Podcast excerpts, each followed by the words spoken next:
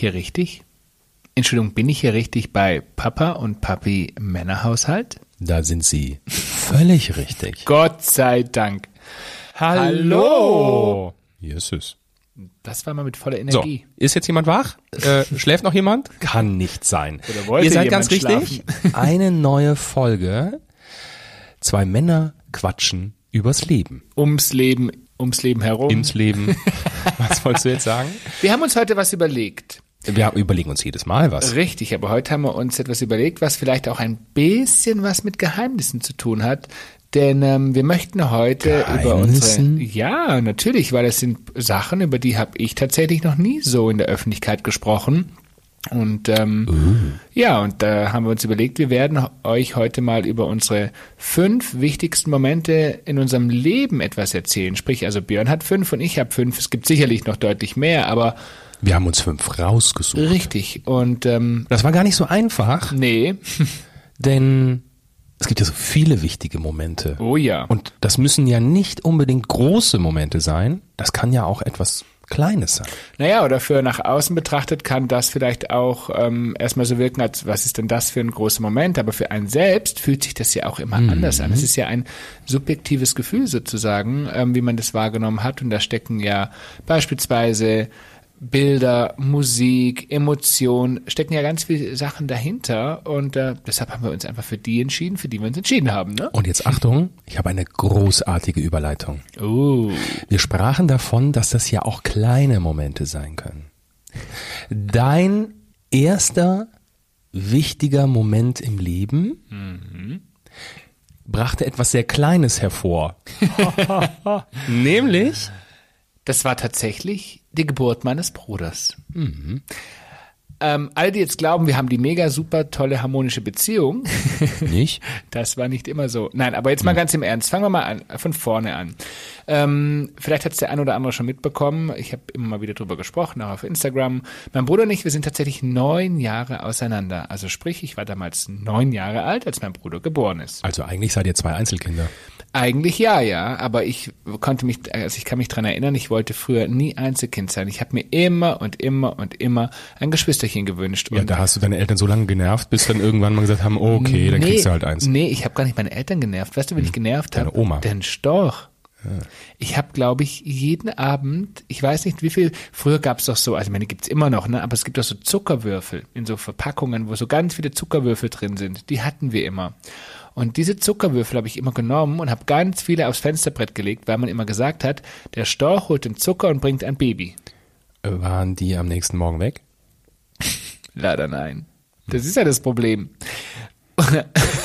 Irgendwann hatten wir dann Ameisen am Fenster, aber, aber das ist eine andere Was Geschichte. ja, die- das ist eine gute Frage. Die haben dann den, den Zucker abtransportiert. Nein, aber im Ernst. Ich habe mir das sehr, sehr, sehr gewünscht damals und äh, meine Eltern waren noch sehr jung, ähm, ähm, sind sie ja heute noch für mein, im Verhältnis zu mir. Äh, Meine Mama ist aktuell äh, 62 und mein Vater ist äh, 73. So, das heißt, meine Eltern waren sehr jung und ich habe mir unbedingt ein Geschwisterchen gewünscht. Und so habe ich, wie gesagt, äh, immer und immer wieder äh, dieses zum Thema gebracht, bis es irgendwann soweit war. Und ähm, tatsächlich ähm, haben meine Eltern sich darauf eingelassen und ich habe eben damals, als ich neun war, ähm, ein Geschwisterchen bekommen und zwar mein Bruder. Und äh, leider muss man hinzufügen, die Anfangszeit ähm, war nicht so einfach. Meine Mama hatte tatsächlich keine besonders leichte Geburt und war sehr, sehr lange im Krankenhaus, so dass ich tatsächlich mit meinem Vater gemeinsam mit meinen jungen neun Jahren ein Frischgeborenes irgendwie versorgt habe, die ersten Monate zu Hause. Und das war natürlich eine ganz besondere Bindung, die ich zu meinem Bruder aufgebaut habe damals. Und ja, ähm, das war für mich tatsächlich einer der fünf wichtigsten Momente in meinem Leben, dass ich eben nicht alleine bin. Jetzt mal ganz kurz einen Zeitsprung zu machen. Wir hatten auch unsere Höhen und Tiefen, ne? Und wie Björn gerade schon gesagt hat, wir waren, wir sind eigentlich auch Einzelkinder und haben immer mal wieder Kontaktabbrüche gehabt und dann haben wir uns wieder gut verstanden. Und heute muss ich sagen, nachdem er selber jetzt äh, dreifacher Papa ist und wir und wir auch Papa und Papi, haben wir eigentlich echt ein gutes Verhältnis. Und unsere Kinder, und das war das, was ich mir eigentlich immer gewünscht habe, die verstehen sich richtig, richtig gut. Dazu muss man sagen, dass du ein unglaublicher Familienmensch bist. Das kommt hinzu, ja. Ich könnte ja am liebsten eine Großfamilie besitzen. Äh, Ja. So. Ähm, Wie ist deine Überleitung jetzt, Schatz, zu deinem Moment? Okay, auch ich habe mir Gedanken gemacht und einer meiner wichtigsten Momente ist tatsächlich, und jetzt werden alle Eltern die Hände überm Kopf zusammenschlagen und ähm, sollten das hier jetzt Schulkinder anhören, dann ähm, hört ganz schnell weg, steckt euch was in die Ohren, denn einer meiner wichtigsten Momente im Leben war mein Schulabbruch auf dem Gymnasium in der elften Klasse.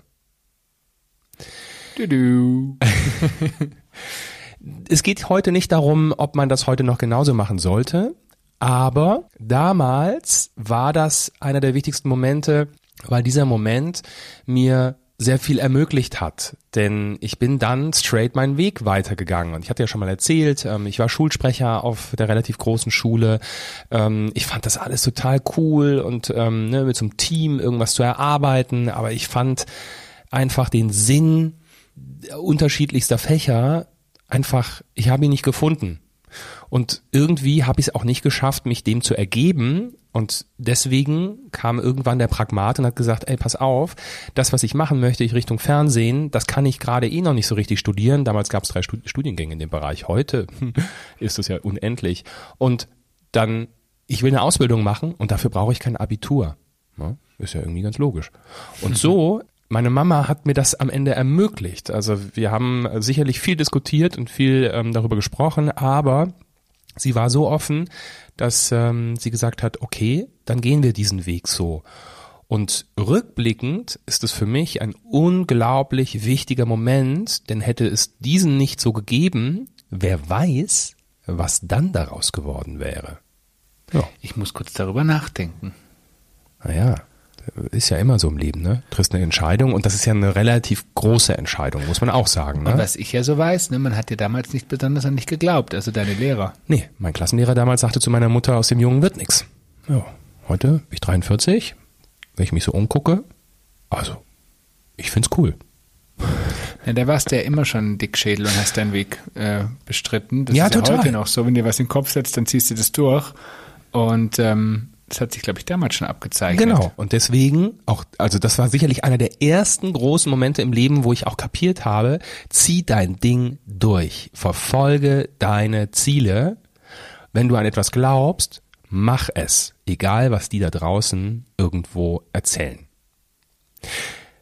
Dein nächster wichtiger Moment im Leben Oh, das, brauchte ein bisschen das zwischen Geburt und, also zwischen Geburt deines Bruders. Er brauchte 18 Jahre, um tatsächlich, um Insgesamt. Um, insgesamt, ja, um äh, tatsächlich war, genau, ich war 18 Jahre. Einer meiner wichtigsten Momente im Leben, das war tatsächlich der Abnabelungsprozess. Den würde ich Von heute wem? anders von mir, von meiner Familie Ah. nach Bayern, nach München. Und ähm, heute würde ich das natürlich ganz anders beschreiben. Damals hatte ich mir keine Gedanken über Abnabelungsprozess gemacht. Damals als 18-Jährige wollte ich einfach nur weg und wollte mein Leben genießen und wollte ein Stück weit ähm, meine Sexualität entdecken, wo, wollte in eine große Stadt und ich wollte natürlich meinem Traumberuf nachkommen. Und genau das ist damals passiert. Ich war, ah, ich war vielleicht gerade ein halbes Jahr 18. Und ich hatte mich ja damals, ich war auch kurzzeitig in den USA ein paar Monate und ähm, habe mich aus den USA heraus für den Beruf des Begleiters beworben. Man muss, Wussten das deine Eltern? das wussten meine Eltern nicht, nein. Ja, ähm, sie wussten zwar, dass ich das immer machen wollte, aber ich hatte mich damals beworben und habe tatsächlich dann relativ, also der, der Aufenthalt in den USA war länger geplant, der war tatsächlich ein Jahr geplant und nach, äh, ich glaube, äh, acht Monaten musste ich dann zurück, weil ich dann ein Vorstellungsgespräch hatte. Und ja, es kam, wie es kommen musste. Ich wurde genommen und durfte mich damals zwischen Frankfurt und München entscheiden, habe mich natürlich sofort für München entschieden. Und ich weiß noch, ähm, die Gedanken, Warum? die damals, warum? Frankfurt ist doch eigentlich, Ja. ist das nicht cooler? Also vom Flughafen her zumindest? Ja, aber ich kann dir erzählen, warum. Ich habe eine Patentante, die wohnt seit Ah. fast 40 Jahren, 35, 40 Jahren in Bayern und in München. Und ich fand München immer eine der schönsten Städte Deutschlands. Für mich Ja. war diese, ich war da als Kind sehr oft und ich wollte irgendwie immer nach Bayern. Ich kann dir gar nicht sagen genau, warum das so war. Und ähm, da gab es damals mich auch wenig Diskussion. Und noch dazu, das geht jetzt ein bisschen in die Tiefe und viele da draußen ähm, werden vielleicht sich kurz wundern, aber ähm, ich wollte immer gerne den Jumbo fliegen, die 747, den großen Doppeldecker, also nicht den 380, sondern wie gesagt damals den Jumbo. Und den gab es ab München auch, so wie in Frankfurt. Und das war für mich dann ganz glasklar, okay, dann gehst du nach München. Und ähm, ja, so bin ich damals. Ich bin damals, als ich hergezogen bin, in meine erste eigene Wohnung und ich weiß noch wie heute, wie das war. Meine Eltern haben mir beim Umzug geholfen. Ähm, dann sind wir hier hoch. Ich hatte mir neue Möbel besorgt. Und dann war der Moment gekommen. Ich weiß nicht mehr, welcher Tag es war, aber ja, da, sie haben irgendwie zwei, drei Nächte hier übernachtet und dann sind sie irgendwann gefahren. Und dann stand ich mit meinen 18,5 Jahren völlig allein, ohne jegliche Hilfe, in einer fremden Stadt. Und da habe ich geschaut und ich weiß, ich habe Rotz und Wasser geheult. Ich habe so viel geweint, weil ich mir gedacht, was habe ich denn jetzt getan? Und ähm, das war tatsächlich einer der prägendsten Momente auch für mich in den ganzen letzten Jahren. Was haben eigentlich deine Eltern dazu gesagt? Oh, die waren so traurig. Also am schlimmsten hat, glaube ich, meine Mutter getroffen. Das Loslassen und dieses, naja, am Ende des Tages kein, keine Kontrolle mehr auch ein Stück weit zu haben. Was macht denn der Sohn da? Ich glaube, das war unfassbar schwer für sie. Heute kann ich das tatsächlich nachvollziehen. Jetzt ist unser Sohn erst vier, aber wenn ich mir heute vorstelle, der verlässt irgendwann das Haus, oh da ist für mich auch, das ist, früher habe ich drüber gelacht und sie hat immer zu mir gesagt, Kind, wenn du mal selbst Kinder haben solltest, denk an meine Worte. Und jetzt ist es soweit und ich muss tatsächlich sagen, ich kann es nachvollziehen. Ich glaube, für Eltern ist Loslassen auch unfassbar schwer. Und dann liegen da ja 350 Kilometer dazwischen. Mhm. Also man ist nicht einfach mal nebendran, sondern ich war ja wirklich alleine und ich musste ja alles irgendwie alleine stemmen. Ich musste das erste Mal, es sind so banale Sachen, wenn man darüber redet, ne? aber ich musste das erste Mal alleine einkaufen. Was kauft man denn überhaupt? Ich musste, musste einen Haushalt versorgen. Ich musste alleine einkaufen für die eigene Wohnung. Richtig. Ich musste das erste Mal auf die, auf eine Bank. Ich musste eine Überweisung. Damals gab es noch kein Online-Banking. Da hm. musste ich, äh, da musste ich auf eine Bank eine Überweisung ausfüllen. Ja, das hört sich jetzt erstmal lustig an, ne? aber aber wenn du es noch nie gemacht hast. Und so ist es immer und immer mehr geworden. Und ähm, also ich kann zumindest von mir behaupten, ich habe relativ zügig eine Selbstständigkeit erlernt. Und eigentlich lustig, ne? Du eigentlich bist du total uneigenständig. Bitte? Naja, am Anfang. Was? Achso. Aber ich dachte jetzt. aber du fliegst, ich sag mal, Shanghai, San Francisco, New York, name it, in diese Weltmetropolen der, der Welt, mhm. ja. Naja, aber das ist ja ein bisschen betreutes Fliegen, ne? Ja. Es wird ja alles organisiert. Ich muss Stimmt. ja. Die Reisegruppe. genau, und ich habe ja viele andere Kollegen mit dabei. Aber du hast recht, ja. Ich war das, ich war mit, mit noch nicht mal 19, das alle, mein aller, allererster Flug damals war nach New York. Und dann stand ich mit meinen 18,5 Jahren in New York hm. und dachte mir, und da gab es ja damals noch ähm, die Twin Towers. Und da stand ich und war oben und dachte mir, krass, du bist jetzt gerade in New York. Kennt man aus dem Fernsehen. Kennt man aus dem Fernsehen und es ist das, wo alle Menschen gerne mal hinwollen würden. Und ich glaube, heutzutage war ich, keine Ahnung, 50 Mal in New York, aber dieser Moment, den werde ich nie vergessen. Und da und auch heute übrigens im Podcast schaltet sich wieder die Kaffeemaschine aus. Nein, wir haben das nicht geplant. Wer diesen Podcast regelmäßig hört, die Kaffeemaschine ist immer Teil des Ganzen. Wir könnten ja mal einen Podcast über die Kaffeemaschine. Sehr gerne. Als äh, Kaffee-Junkie äh, kann man das. Apropos große weite Welt, auch das ist für mich einer der wichtigsten Momente in meinem Leben. Und das ist dass ich meine Koffer gepackt habe mit 20. Ähm, ich war ein halbes Jahr 20 und dann ein halbes Jahr 21. Das ist wichtig für die Geschichte. Äh, ich bin über ein Jahr ähm, nach Orlando und habe dort für Disney gearbeitet. In Lederhosen habe ich die deutsche Kultur vertreten.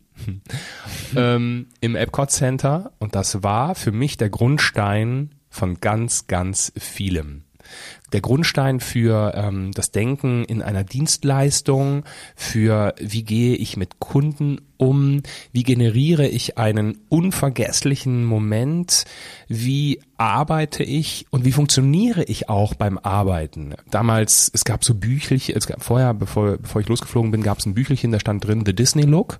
Da stand also wirklich, war vorgegeben, ähm, welche Haarlänge oder von bis welche Haarlänge Männer zum Beispiel haben dürfen. Da ging es um, äh, wie viel Schmuck getragen werden durfte. Da ging es um Tattoos und Piercings und so weiter. Äh, Männer zum Beispiel durften keinen Bart tragen, mhm. weil bei Disney nur Böse, bis dahin nur Böse und die sieben Zwerge einen Bart haben. Das äh, sieht mittlerweile auch ein bisschen anders aus und die Vorgaben sind da auch ähm, sehr gelockert worden. Aber ich fand das zum damaligen Zeitpunkt irgendwie ganz cool. Ich fand es cool, so ein ganz klares ähm, Raster zu bekommen, so einen Rahmen zu bekommen. Innerhalb von diesem Rahmen kann ich, ähm, kann ich alles tun. Hauptsache der Gast wird glücklich. Und das fand ich so großartig. Und natürlich kannte ich Disney auch irgendwie nur aus dem Fernsehen. Und Disney World war für mich ähm, ich habe früher den Disney Club geguckt und da war, da war, ähm, lief das im ZDF? Ich weiß gar nicht mehr. Ich glaube ja. Und da war, ähm, wurde ja ganz oft über Disney World berichtet und das war für mich, es war klar, das werde ich nie in meinem Leben sehen. Also damals war einfach ne so Weltreisen irgendwie noch gar nicht so richtig ähm, salonfähig und äh, meine Mama alleinerziehend und deswegen auch jetzt nicht irgendwie die, die Millionen auf dem Konto und deswegen war klar, das werde ich irgendwie nie sehen. Und plötzlich, ich bin noch nie in meinem Leben geflogen und das war mein allererster Flug, in Frankfurt in den Flieger eingestiegen und nach Orlando. Und dort musste man alles selber machen. Da ging es um äh, Steuererklä amerikanische Steuererklärung. Ich Oh, hatte bis dahin noch spannend. nicht mal eine deutsche gemacht. Das ist spannend. Wobei bei den Amerikanern war das leichter als bei den Deutschen, wenn ich jetzt drüber nachdenke. Äh, Ich habe dann auch nach zwei Tagen meinen Reisepass verloren. Da war mein Visum drin. Ich muss mal ganz kurz das einwerfen. Das hat sich bis heute nicht verändert. Hm. Nee. Mein Mann verliert gerne Dinge. Ja, aber keine Reisepässe. Das habe ich seitdem nie wieder Und verloren. mich auch nicht bis jetzt. Hm, Richtig. Du kommst immer hinterher gewackelt. Ich äh, durfte also im Land bleiben, durfte auch arbeiten, aber wenn ich dann rausgeflogen wäre, äh, dann wäre ich äh, zurückgekommen und hätte nur noch ein Touristenvisum gehabt. Also das war eine Zeit und in Amerika, das muss ich auch sagen, habe ich mich geoutet. Das heißt, ich habe gesagt, pass auf, äh, liebes Deutschland, liebe Familie und habe das alles per Brief gemacht und das war natürlich relativ easy und äh, cool und habe da drüben dann in so einer Hochburg des Tourismus ähm, konnte ich dann ja mein mein schwules Leben irgendwie so so erkunden. Ähm, wir hatten Cadillac, ich habe dann ein äh, Regenbogenflagge hinten drauf gemacht und das war der Kracher. Mit dem Ding sind wir dann nach Key West gefahren, ein, ein ich sag mal sehr ähm, homosexuellen freundliches äh, Städtchen und das war eine unfassbare Zeit und für mich einer der allerwichtigsten Punkte in meinem Leben. Ich, bin- ich höre dir so gerne zu, Schatz. Ähm, ich, Du kennst die Geschichte doch. ja, aber ich finde es so spannend, weil, ähm, Hm. ja, weil ich einfach es nachvollziehen kann. Ja. Aber das erzähle ich gleich. Aha. Ich würde einfach gleich weitermachen. Es passt gerade so schön in die Chronologie. Dazwischen zwischen ja. Disney und dem nun folgenden Punkt sollten ähm, eine ganze Menge an Jahren vergehen, nämlich circa 13 Jahre oder so. Ich kam zurück, lebte mein schwules Leben, hatte meinen ersten Freund, hatte meinen zweiten Freund, meinen dritten Freund. Den vierten, fünften, sechsten, siebten, achten. Nein, ganz so viele waren es nicht. Und ähm, dann kommen wir zum nächsten wichtigen Punkt in meinem Leben, nämlich Na komm. das was? Kennenlernen von dir. Das ist aber süß. Mhm. Jetzt kriegst du ein bisschen Pipi in den Augen, wenn ich dich hier angucke. Warum? Naja, das kann sich ja jetzt jeder denken, ne? Also bei Disney konnte man, musste man die Geschichte sich anhören, aber jetzt ist ja relativ klar, warum das einer der wichtigsten Momente meines Lebens war, weil es mein Leben komplett verändern sollte. Ich muss ein bisschen lachen. Können wir die Veranstaltung ernst nehmen? Das wäre schön. Ähm, denn ich war immer ein Stück weit drauf gepolt und da kommt dann wieder, ähm, da kommen wieder andere und sagen, ja, der Steinbock und wenn du ihn hast, dann hast du ihn immer. Ich war immer eine treue Seele. Das muss man sehr klar sagen bei meinen Freunden. Und ähm, warum gehen, warum gehen Beziehungen auseinander? Ähm, da gibt es auch immer hundert Gründe ich empfand es immer als relativ, und ich hatte früher ja auch Freundinnen, und wenn ich das so vergleich, verglichen habe, dann ist mir mal aufgefallen, ähm, bei zwei Männern kann das schon schnell mal auch ruppiger werden, also ruppiger in, ähm, im Tonfall, dass man sich häufiger streitet äh, und so weiter. Und trotzdem war ich natürlich auf der Suche nach der Liebe meines Lebens. Und eines Tages traf ich sie. Und sie sollte nicht mehr gehen. Das Ganze ist elf Jahre her, dieses ähm, gute elf Jahre her, das, äh, das Kennenlernen. Und ähm, natürlich, gerade wenn so eine Beziehung losgeht, ähm, dann hat man ganz viel Schmetterlinge, aber man weiß ja auch irgendwie gar nicht so, wo der Weg hingeht. Also Hättest du mich vor elf Jahren gefragt, was sind die wichtigsten Momente meines Lebens, äh, wäre das Kennenlernen vielleicht gar nicht so aufgetaucht. Aber heute mit dem Wissen, was wir in den letzten elf Jahren alles erlebt haben, ist es natürlich ein Gigantismus an Erlebnissen, an Erfahrungen, an Dingen, die wir beide gemeinsam uns auch erschaffen haben. Und ähm, man sagt ganz oft, ähm, auch bei schwulen Beziehungen oder bei homosexuellen Beziehungen, krass, das ist ja für eine homosexuelle Beziehung schon so lange und so weiter, weil wir sicherlich in, in ähm, ja vor, vor vielen Jahren eher so für ein Lotterleben bekannt waren ne? und ausprobieren und ähm, komm, wir reden nicht lange, sondern ähm, wir ähm, haben Spaß zusammen. Und dann kommt da einer daher und der ist elf Jahre später immer noch da. Doof, ne? Nein, im Ernst. Ja. Mein Schatz? Mann guckt mich gerade böse an, Ja. weil er es ganz emotional ist. Aber ich finde es total süß. Aber du weißt, ich kann mit solchen Liebesgeständnissen immer so schwer umgehen, Hm. weil ich es so süß finde. Also red einfach weiter. Ich höre dir gerne Ich weiter bin fertig zu. mit meinem äh, schönsten, wichtigsten Moment, einer meiner wichtigsten Momente im Leben. Ähm, Reden wir einfach über Aber deinen hättest, nächsten. Hättest du dir damals gedacht, dass das so lange zusammen sind schon? Nee, ich, Also, dass ich das so finde lange aber, wird, so rum. ich finde aber, wenn man, wenn man in eine Beziehung einsteigt, macht man sich da am Anfang Gedanken darüber, was in zehn Jahren ist? Nee, überhaupt nicht. Na, du vielleicht. Nee, warum? Ich schon. Ich finde, es ist ähm, total interessant, unabgesprochen, aber da kann ich meinen dritten wichtigsten Moment gleich mit anbringen, denn äh, das hat tatsächlich was mit dem Heiratsantrag zu tun, den du mir damals gemacht hast. Und ich bin jetzt mal ehrlich, ich war ja immer so ein bisschen wie Dornröschen. Ne? Ich habe immer gewartet, bis einer um die Ecke kam und gesagt hat, so, ich möchte heiraten, weil ich wollte tatsächlich immer heiraten. Ich habe aber nie den richtigen Kerl dafür gehabt. Oder ich dachte, ich hätte den richtigen, aber es war dann nie der wirklich richtige tatsächlich. Und Woran merkt man denn, dass es der Richtige ist? woran, Schatz, wenn das Gefühl stimmt, die Zuneigung stimmt. Ja, ähm, weiter im Text. Nein, also im Ernst. Lustigerweise hatte ich ja bei dir auch damals nicht das Gefühl, dass du heiraten möchtest. Und ähm, trotzdem habe ich mir gedacht, ich gebe ihm eine Chance und warte mal ab. Und tatsächlich ähm, ist es eines Tages passiert. Ja. War da, ist das für dich ein, ist das, also du bist ja nicht in die Beziehung eingestiegen, hast gesagt, willst du heiraten? Naja, doch, ich habe mir damals schon überlegt, also wenn ich mit jemandem zusammenkomme, dann sollte er zumindest dieselben, dieselben ähm, Ziele auch verfolgen. Und ich habe das ja schon des Öfteren auch an anderer Stelle erzählt, Kind, also ein Kind zu bekommen und auch heiraten war für mich eigentlich immer ähm, de, die Basis einer Beziehung. Also ich wollte das immer und ähm, wenn ich zum Beispiel jemanden kennengelernt habe und der gesagt hat, nee, danke, ich möchte auf keinen Fall heiraten und auch keine Kinder, dann war das relativ schnell ein äh, Ausnock-Kriterium. Ein, Ich verstehe. So, du hast es sehr geheimnisvoll gehalten, du hast dich immer sehr bedeckt gehalten, aber hast es auch nie abgelehnt. Und am Ende des Tages kam der Tag X und ich weiß noch wie heute. Wir sind in Urlaub geflogen nach Kreta in einen wunderbaren Club. Und eines Abends, ich erinnere mich, äh, es war die White Night, wir mussten uns alle weiß anziehen, wir und die 600 anderen Gäste. Das liebe ich ja besonders. Ja, und wir haben, wir hatten ein paar nette Leute kennengelernt, haben getanzt und plötzlich ging das Licht aus. Und plötzlich lief über eine große schwarze Leinwand tatsächlich unser damaliges Lieblingslied, wo ich jetzt gerade überlegen müsste, wie es heißt. Ich weiß es nicht mehr. Ich kann es zu singen, aber ich weiß immer, wie es heißt. Und plötzlich sah ich ein Foto von mir.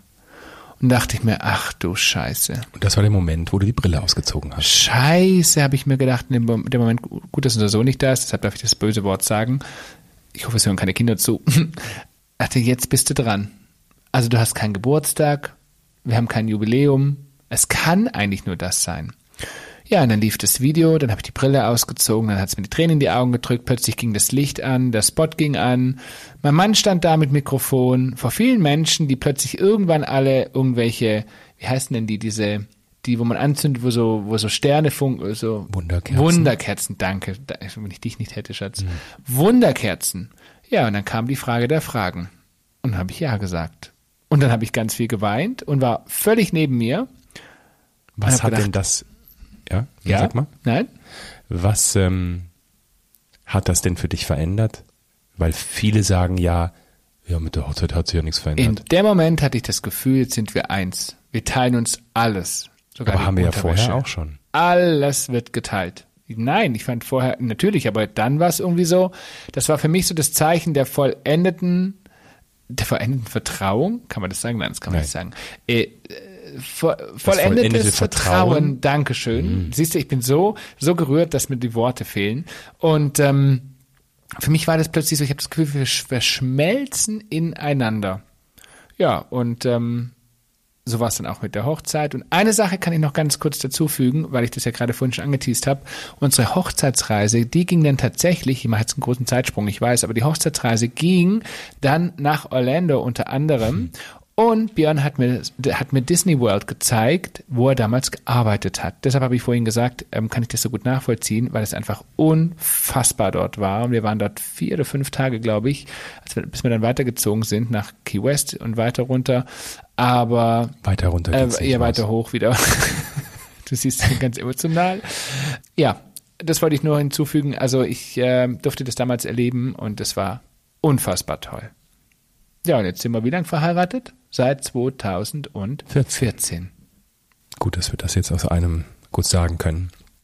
Der nächste, der nächste wichtigste Moment meines Lebens ist ähm, tatsächlich kein schöner. Und ähm, da hört auch die Lustigkeit auf, denn meine Mama ist ähm, zwischendurch sehr krank geworden. Und äh, um nicht zu sagen, sehr, sehr krank geworden. Und ähm, das war ein Moment, ähm, jetzt bin ich nach außen hin immer ein sehr klarer, sehr pragmatischer, sehr lösungsorientierter Mensch, wirke im ersten Moment nicht gerade emotional, ich habe ähm, ja einen schwarzen Humor, ähm, also das ist einmal um die Ecke gedacht, das Ganze, aber so wirke ich nach außen. Das ist da innen drin eine ganz andere Geschichte. Ich bin der Erste, der heult, wenn irgendein Disney-Film anfängt. Ähm, ich bin der Erste, der heult, wenn irgendwas besonders romantisch und schön ist. Ähm, und ich bin der Erste, der heult, wenn er irgendwas Besonderes geschenkt bekommt oder jemand etwas Besonderes für mich tut.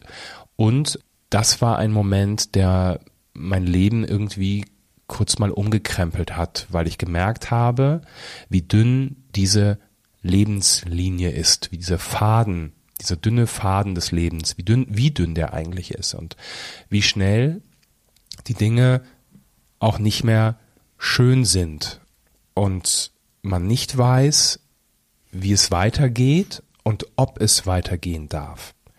Jetzt habe ich schon erzählt, dass ich ähm, meine Familie sehr, sehr klein ist. Ich bin sehr, selber Einzelkind und ähm, es gibt ein bisschen Familie noch in Köln, meine Großtante in Königswinter, meine, meine Mama in Fulda und ihr, ähm, ihr Mann, ähm, der für mich schon so ein, so ein Papa geworden ist, aber ähm, das war es dann eigentlich auch schon an Familie. Und in dem Moment dachte ich, das war's.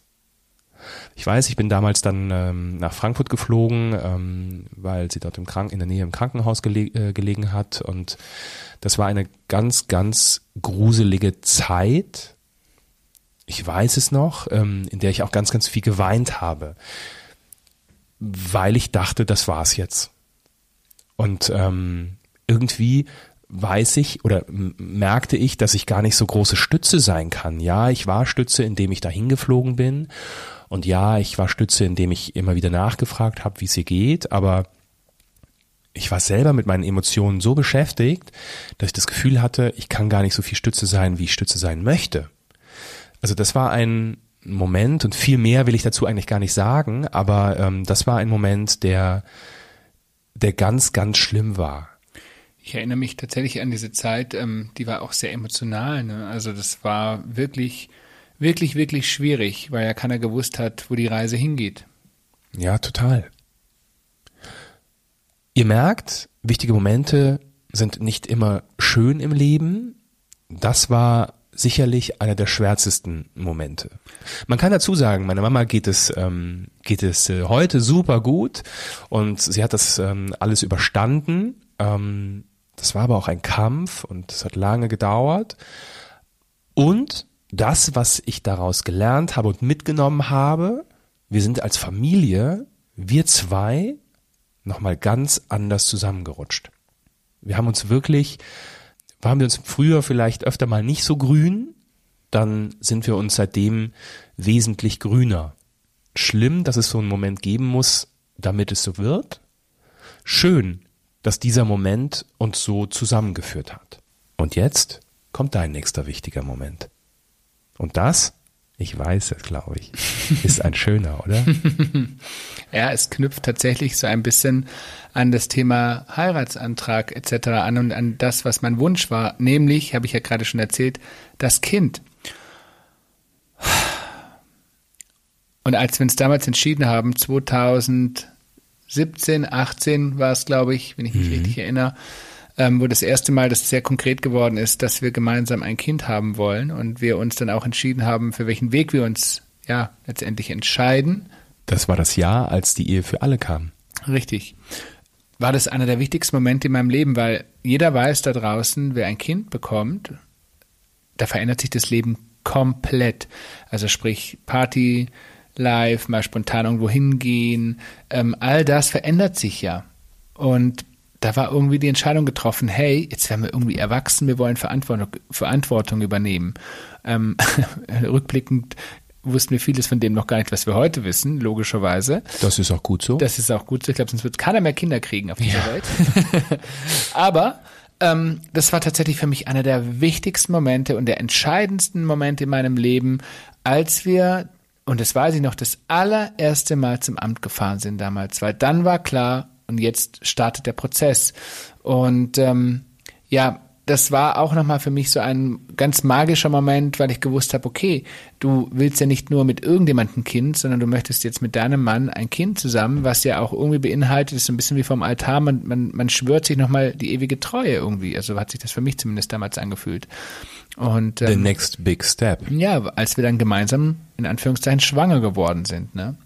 Und ähm, ja, das war einfach auch heute noch, ich bin so unglaublich glücklich. Ich glaube, das ist einer der, der wichtigsten Momente in meinem Leben, auf die ich unfassbar stolz bin. Hm, das stimmt. Und somit sind wir eigentlich bei meinem letzten wichtigen Moment und das, dieser ist natürlich, dass wir ein Kind haben. Dass bei uns ein kleiner Kerl wohnt, um den wir uns kümmern, den wir lieben, als wäre es unser eigen Fleisch und Blut ähm, den wir an der den wir an der Hand. Ich wusste, dass es heute irgendwann passiert.